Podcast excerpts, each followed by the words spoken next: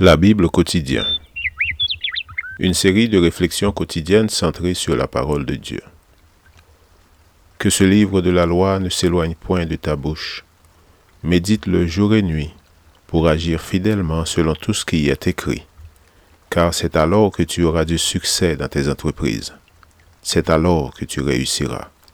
Josué chapitre 1, verset 8.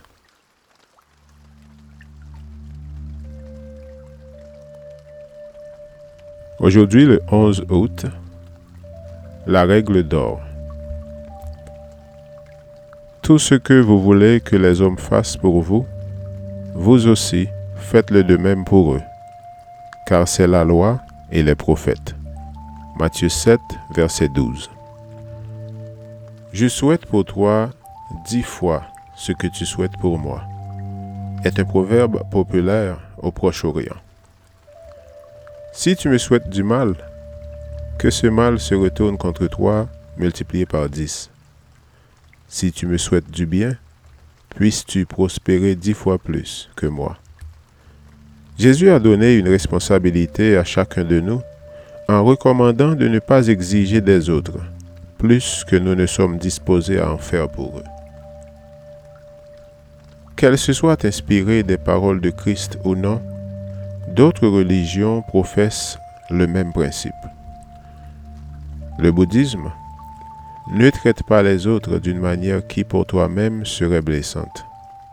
L'hindouisme, voici le devoir suprême.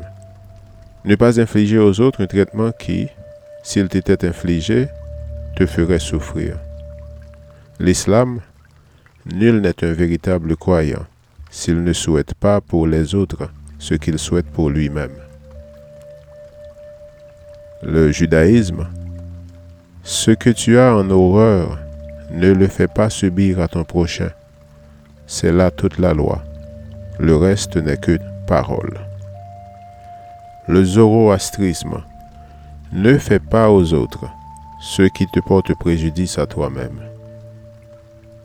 Le bahaïsme, ne charge personne d'un fardeau que tu ne voudrais pas porter toi-même, et ne souhaite pour personne ce que tu ne souhaites pas pour toi.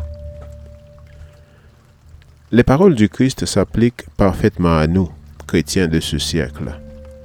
Faire du mal aux autres n'est pas la volonté de Dieu. Certains pécheurs osent demander innocemment quel mal avons-nous fait à notre prochain À cette question, le Seigneur répond catégoriquement tu as participé à un faux témoignage.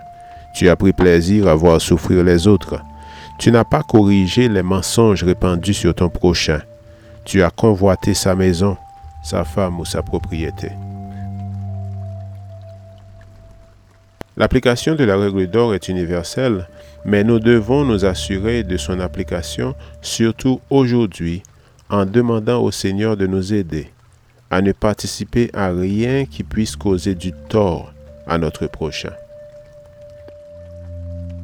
Puisse notre vie être un exemple pour les autres et notre conduite viser à leur faire du bien. Amen. Lecture de la Bible pour aujourd'hui dans l'Ancien Testament, Psaume 53 et 54, et dans le Nouveau Testament, Matthieu chapitre 7. Merci d'avoir écouté. Je vous souhaite de passer une excellente journée avec Jésus. À la prochaine!